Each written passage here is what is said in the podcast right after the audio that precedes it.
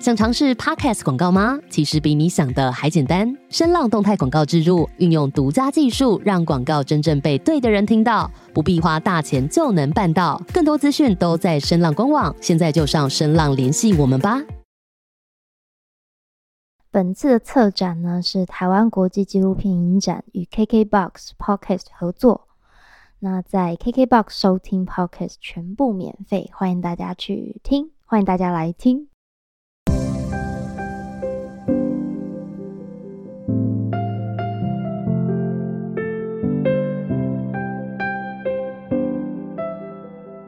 Hello，哈，欢迎来到台菜便当。我是阿辉，我是格瑞斯，我是尾鱼。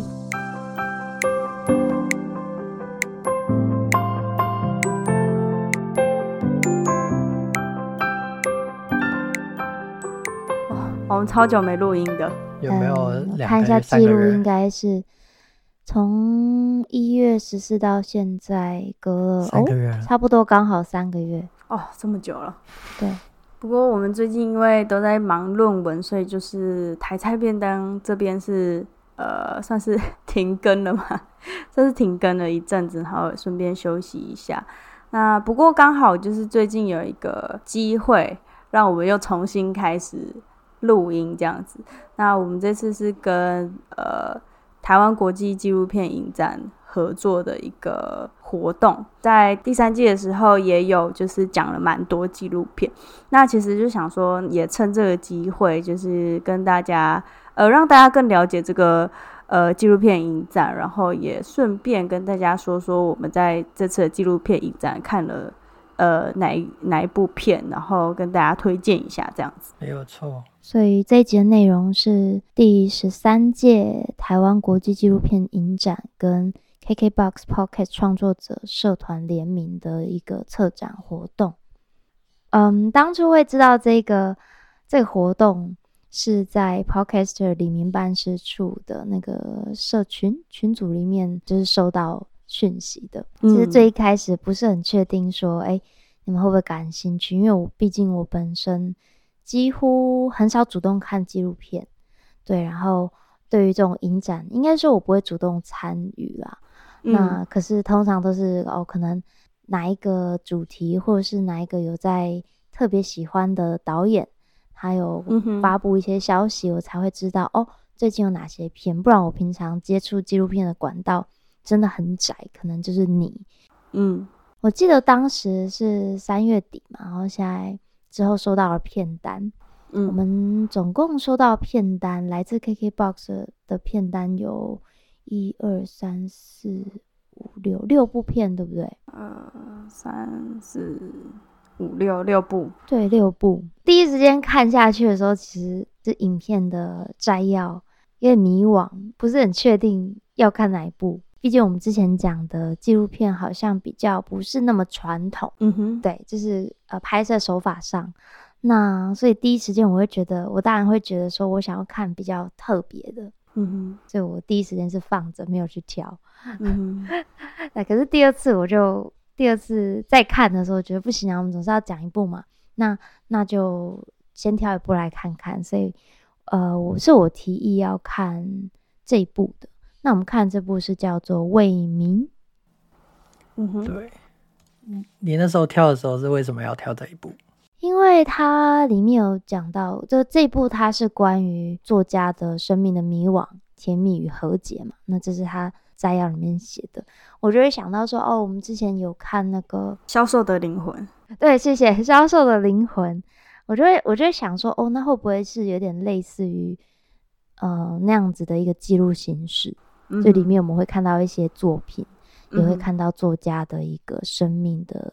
记忆这样子，嗯，所以我是抱有一点点期待去去看他。那同时他，他、嗯、他的介绍里面也写到说，呃，魏明，也就是这个笔者，呃，也就是这位作家，他身上有三十七把钥匙，可是回家的时候却好像都在设计自己的逃亡路线。那我对于这样的叙事是蛮好奇的，为什么回家会像在逃亡？嗯，嗯等于说是被他的介绍吸引过去，吸引进去的，嗯，就有故事的人啊。对，我感觉，对，我感觉就是，呃，这位导演想要拍摄的这个对象是有故事的人。没错，我记得我们那时候三个人都选了不一样的片子想看，对不对？呃，阿辉好像是想看那个呃逃跑的人。哦，逃跑的人啊，对。然后我其实自己是想看《事件现场制造》，然后后来我们讨论就是先从一个长度适中的魏敏来开始看起，因为它只有四十二分钟，其实不算是不算是短片，也不算是就是记录长片这样。嗯、其实对我们来讲，呃，一方面负担比较少，那以整个节目的长度也会比较适中这样子。对，嗯。可是我自己在看的时候，就会觉得。这部片虽然只有四十二分钟，但是有点沉闷哦，体感有一个小时以上。对，对，它其实，嗯，我觉得故事的进程好像不算太慢，但是因为可能是在拍摄一个人的，呃，有点算是在跟拍一个人的生活，所以，然后里面也没有太多的冲突，所以以观影体验来说，就会。显得比较慢速一些，对，对，它的形式比较简单，就是导演跟那个魏敏的作作者，他一问一答的方式，然后有点线性的记录，所以最让我觉得，呃，跟就是没有什么冲突性，也没有什么。让我会突然吸引到我眼球，他就是在讲一个故事，嗯、那个平台、嗯、一个他的故事其实很应该很有情感，应该很丰富。可是，在这一部纪录片，就是他因为他用线性的手法，也没有什么特殊突出的方式，所以会比较平淡一点。嗯，对。但是其实就像尾鱼说的，刚开始看他的这个介绍跟这个。呃，角色的选择啦，其实我会，其实会蛮感兴趣的，因为一方面他自己也创作，其实，在纪录片一刚开始的时候，他就有说，呃，他自己也写诗，就是这个、嗯、这部片的主角他写诗，所以那时候我就，哎、欸，我就想说，哎、欸，很有趣，哎，就是他自己也写诗，但是他又入狱过，那入狱之后，他的生活又变成怎么样？所以刚开始我其实是有期待，在片一刚开始的时候。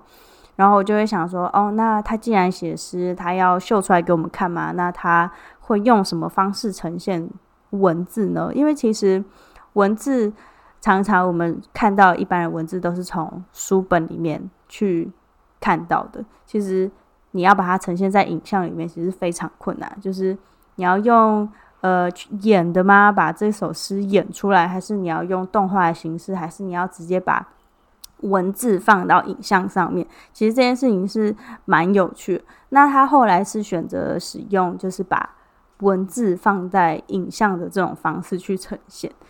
嗯，他的有好有坏啦。对对，他的手稿。对，我觉得好的呃原因就来自于他，这是他的手稿，就是你可以看得出来他的字迹。那他说很多他的手稿其实是在狱中里面写的。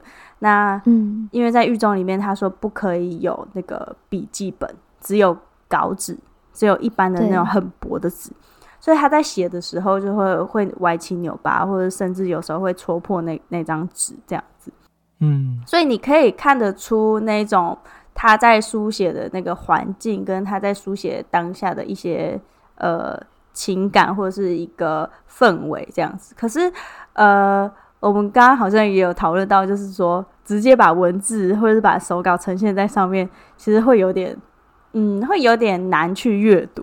就是我们要暂停才对啊，读得完，那个时间好像不是很够。在家里，我们自己用电脑去看那个影片的时候，我们可以暂停。可是我在想象，如果在纪录片观看的现场没得暂停的话，有可能会不够时间看完它整篇的内容，然后就到下一幕。嗯，对。然后这样的话，就可能会呃错失一点，就是跟他的连接。当然，我觉得那些作品的内容其实是有呼应到他的。他想要讲的故事的，就是因为毕竟片长四十二分钟，那呃，关于这位作家魏明的所谓生诶生平不对，人还在，不能讲生平，对不对？大乌龙，但他的故事其实是呃不需要完整的说明，也呃不无法完整的说明，那或许不需要完整的说明，嗯、可是透过那个他的诗集或是一些比较偏散文的，都是比较诗啊，透过他诗诗的作品的呃呈现，其实是可以补足一些我们、嗯、呃就是观众对于这位魏明的了解以及他的心境，可以去做一些揣测揣摩。对，嗯哼，其实那一部分增加了他在描述那个入狱中生活的厚度。嗯哼，嗯哼，嗯哼，因为他如果没有那些手稿或是那些作品给我们呈现给我们看的话，就会想象不到到底是在怎样的状况。他说，对，歪七扭八那些文字会戳破洞的那些情况。就变得很、很更更加平淡，反而有这些手稿就会变得比较立体了。嗯、对，对了，立体是一个蛮重要部分。对，我自己会觉得说，如果有诗的话，我会很想听到就是作者自己嗯。讲出来，嗯、因为其实我也是。对诗，它是一个有押韵的东西。那对，其实你你念出来有节奏。对，所以常常有时候诗会跟声音去做比较，嗯、或者说去做融合、去做研究。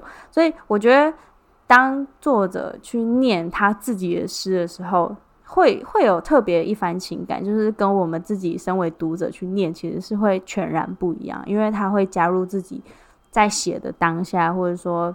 或者说他已经写过一阵子，然后他又回头去看他自己的作品，他他用他自己的心境、心境、心情，然后跟他自己的声音表达形式去表演出他自己的作品。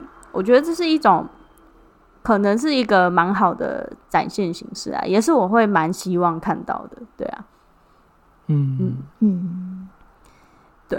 然后刚刚有说到，就是其实我们一刚开始都蛮就是对他这个主题啊，跟这个主角还蛮有兴趣的，所以才继续接下来看到。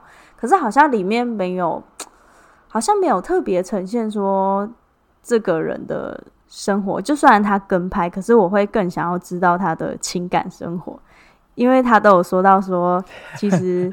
情感生活占他的生命旅程中一个很大的一个部分，所以我就会更想要知道他的情感生活。嗯、可是他好像没有太多的表现，可能有碍于他现那时候就是有、嗯、他有现在这个男朋友吧，就是啊，不方便讲太多。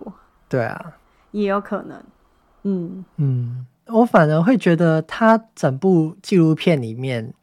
因为他其实大概提到的就三个主轴，就是第一个就是狱中的生活，第二个就是他跟家人的关系，嗯、第三个就是他的情感。嗯，中间因为他的部分中呃家人的部分其实都中间一直有穿插，就譬如说他跟他妈妈之间关系都透过魏敏他自己本人去讲出来，嗯、所以其实我一直都有一点期待，小期待说到底。会怎么样的状况会看到他妈妈？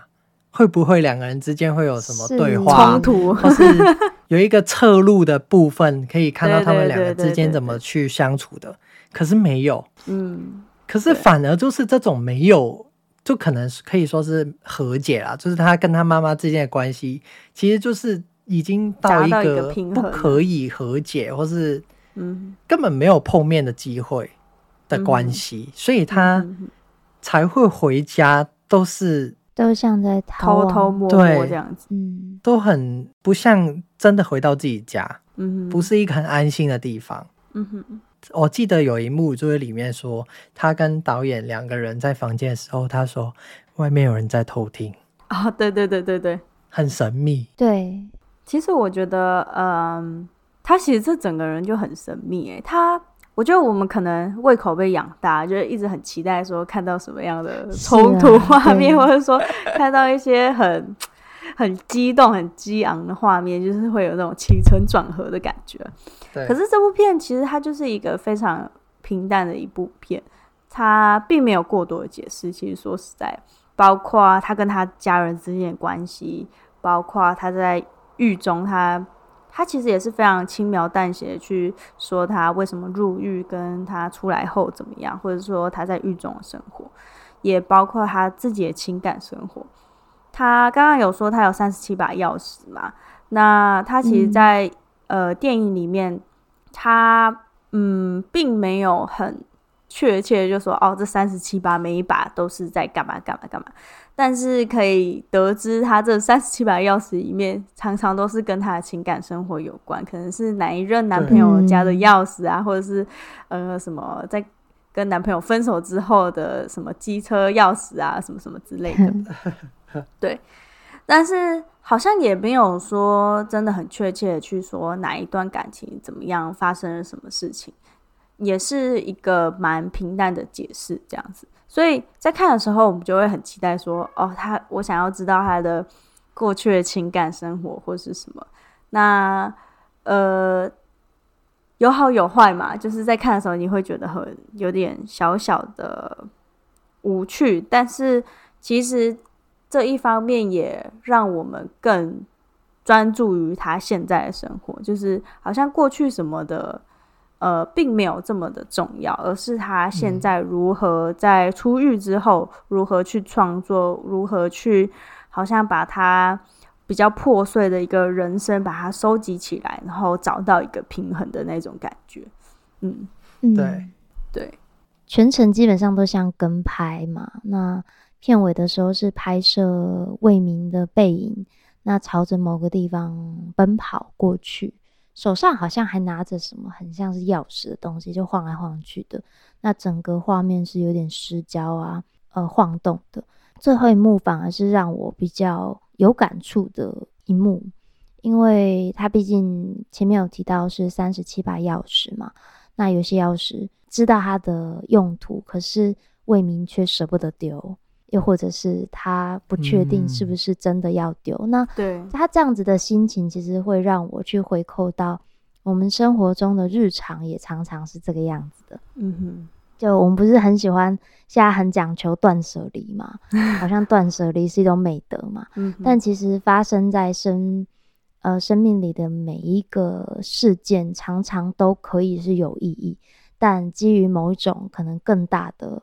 目标或者是决心，嗯，我们会需要断舍离。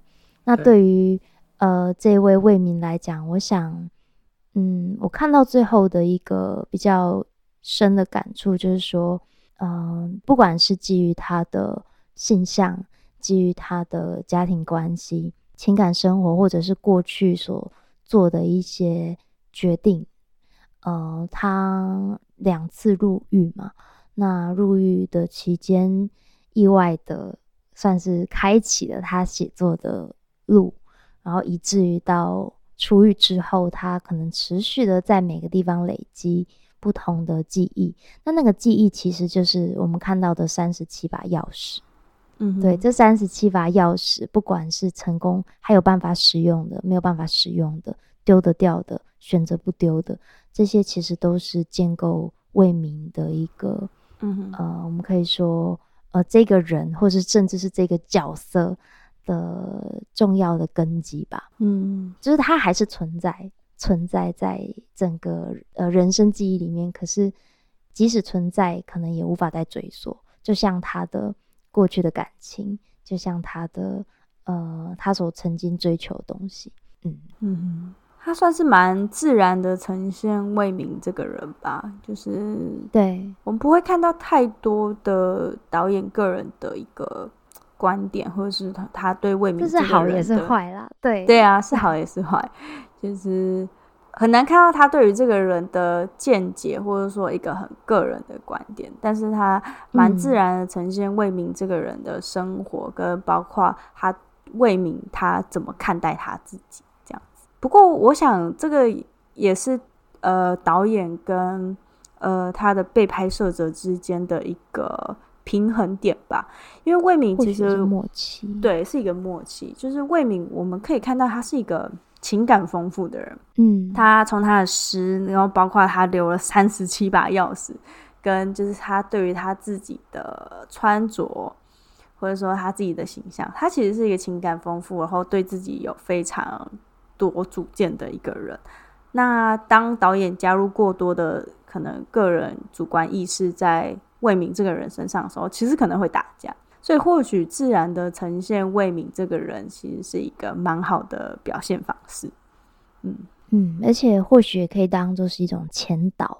对 对，因为因为毕竟纪录片影展就是接下来要要展开嘛。那呃，不知道哎、就就以认识一个人，我们说真的，我们要认识一个人是光是透过影片去认识一个人是很难的。但是如果把这部片当作是认识魏明的，甚至是他的作品的一个前导，或许对我来说就会更有，嗯、更有意义吗？讲这种话，对，就是我就不会觉得说，哦，我好像要看看到什么剧情，看到什么情节，对对对对，才觉得哦，这部片这个纪录片很值得看，嗯，我就不会有这样的想法了。对，好。那其实这部片算是一个轻松小品吧。那作为一个前导是非常不错。嗯。那我自己也有，呃，我跟阿辉之前也有参加过台湾纪录片影展的一些经验。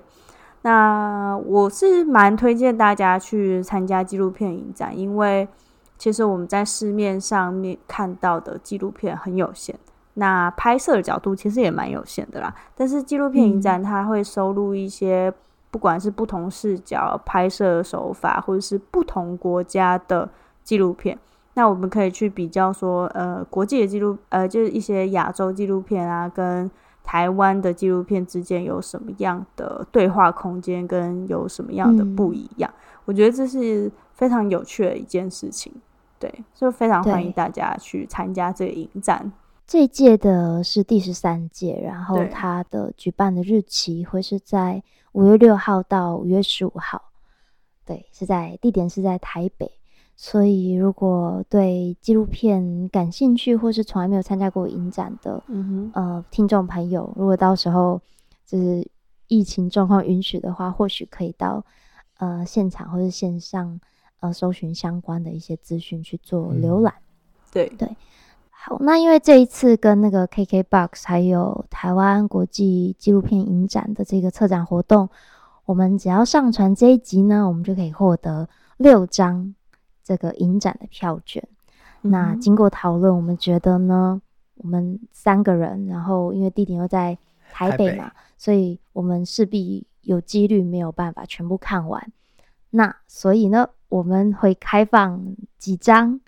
呃，作为抽奖或者是呃，作为抽奖抽奖吗？还是留言就可以给？因为没有人留言，所以留言就给他。那我先去留言。想 没有抽奖吧？我们抽可以抽奖，对，就这么说。因为我们会有多的票券，我们估计会有多的票券，嗯、所以我们想要把这个多的票券就是分享给听众朋友。没有错。那要怎样可以取得这个？可以拿到票，就看我们 IG 上面的那个对详情看对，请到我们 IG 贴文那边去看一下，我们怎想怎样送出这几张票。嗯，好，对对，真的蛮推荐大家。那如果对我们的 Podcast 有兴趣的话，其实也可以去听我们第三季的倒数第二集，我们有讲《销售的灵魂》这部对纪录片。那他也是在讲一个作家，很像。那这个作家也是文学家，他也是可以去看看，就是其他的导演如何把文字放到影像这件事情。那这集就差不多到这边，你有兴趣的朋友可以去参加台湾国际影展，嗯、台湾国际纪录片，呃，台湾国际纪录片影展，或是听我们 podcast。好，是，那我们就下次见喽，拜拜，拜拜。拜拜。